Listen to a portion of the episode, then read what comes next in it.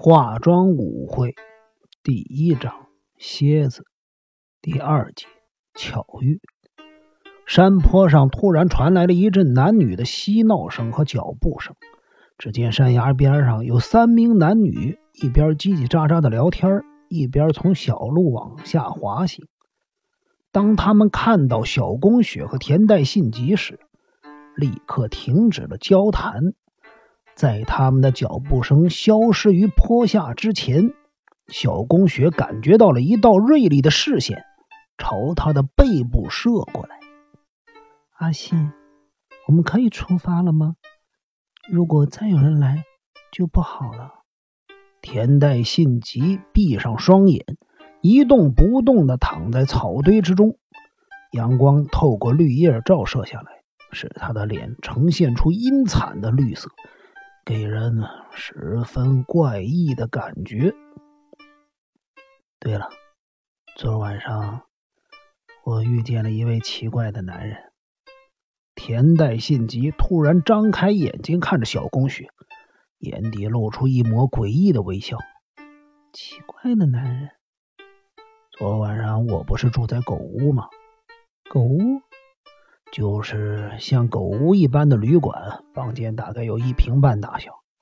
那旅馆有三十间那样的小房间，每一间房都住着像我这样的客人。你住的地方叫白桦营吧？没错，我住在白桦营十八号房。哼，为了等你来，我在那儿窝了三天。对不起，我来的太晚了。算了，这没什么。倒是那个奇怪的男人，有什么不对吗？昨晚上他住在我隔壁的十七号房，因为我一直睡不着，便穿过了白桦营前面的树林，到山丘上观看星星。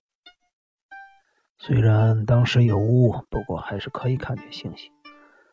我正望着天上星星的时候，那个人不知何时来到我身边，他拿了一瓶威士忌猛灌，没一会儿就喝醉了。然后呢，那个人大概从我的外表看出些端倪，一直要找我喝一杯。我觉得很烦，不想跟他啰嗦。谁知道他唠唠叨叨说了一大堆自己的老婆勾引男人的事儿，而且。他还被蒙在鼓里好长一段时间，因此觉得很没面子。阿信，不要再谈这种话题了，好吗？你听我说嘛。那个男人说：“俗话说，以牙还牙，以眼还眼。”于是他也想用同样的办法报复自己的妻子，还说今天晚上他不请自来，为的就是眼见为凭。他说着说着，好像就哭了起来。他妻子好像长得不错，而且还是个家喻户晓的大人物。他的太太是谁？他没说。他看起来像是个好男人，年纪大约四十岁，有点富家公子的味道。不过当时却是一副落难街头的样子。我才不想像他一样，只要一穷就洒脱不起来。难怪他的妻子会向外发展。哦，对了，那个男人叫佐助，他的太太现在也在清景泽吗？好像是。那位老兄看起来挺念旧的。念旧？嗯，就算他妻子在外面生了七个孩子，他还是会原谅的。阿信。小宫雪突然尖叫了一声之后，双眼直盯着男人的侧面，耸耸肩说道：“我们快走吧，好像要变天了。”顿时，远处传来了一阵阵的雷声。不一会儿，万里无云的蓝天上飘来了一片黑压压的乌云。当田代信吉看到飘到头顶上那片乌云时，迅速起来拍掉身上的泥土。莫非他知道我的事儿？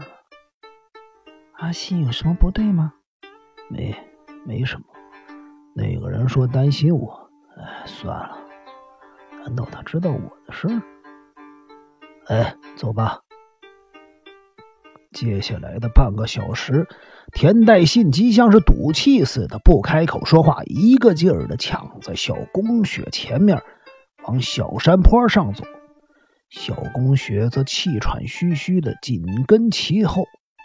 此时，轰隆的雷声已经停歇，但是整片天空却被灰蒙蒙的乌云掩盖住，只有一小团不知从哪儿飘来的白雾围绕着他们俩。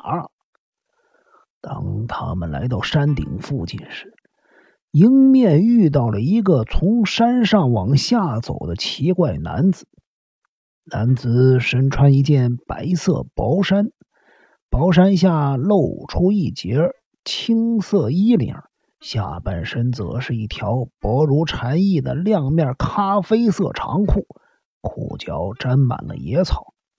他脚上穿着一双满是尘土的白色布袜套和绑着咖啡色鞋带的草鞋，头上戴着一顶瓜皮帽，帽檐下露出自然卷曲的蓬松头发，看上去像是顶了一个鸟窝。男子与他们擦身而过时，严肃的问道：“你们是要现在上山吗？”田代信吉不屑的看了对方一眼，什么话也没有说，回头看看小宫雪。阿雪，我们走，再过一会儿就到了。小宫雪朝奇怪的男人行注目礼之后，急忙跟在田代信吉身后走着。戴着瓜皮帽的男子目送他们背影好一会儿，又开始往山下走去。期间，他偶尔会停下脚步，远眺往山坡上走的那对男女。雾越来越浓了。戴着瓜皮帽的男子停下脚步，坐在路旁的一块大石头上，从衣袖里取出一根香烟，点上。他往山坡上望去。无奈眼前一片雾茫茫，看不到任何东西。戴瓜皮帽的男子又抽了第二根烟，但是才抽到一半，他就把烟扔到地上，再度往山坡上走。乳灰色的浓雾围绕在男子的四周，完全看不清前方的景象。他不时停下来脚步，喘喘气，并且侧耳倾听。是否有人往下走的脚步声？瓜皮帽男子碰见那对男女之后，二十分钟，他已经到达了山顶。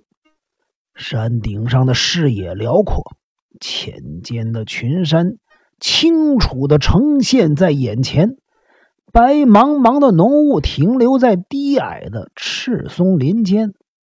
喂！你们在哪儿？戴瓜皮帽男子的声音仿佛被浓雾吸进去似的。他连续喊两三次，依然得不到半点回音。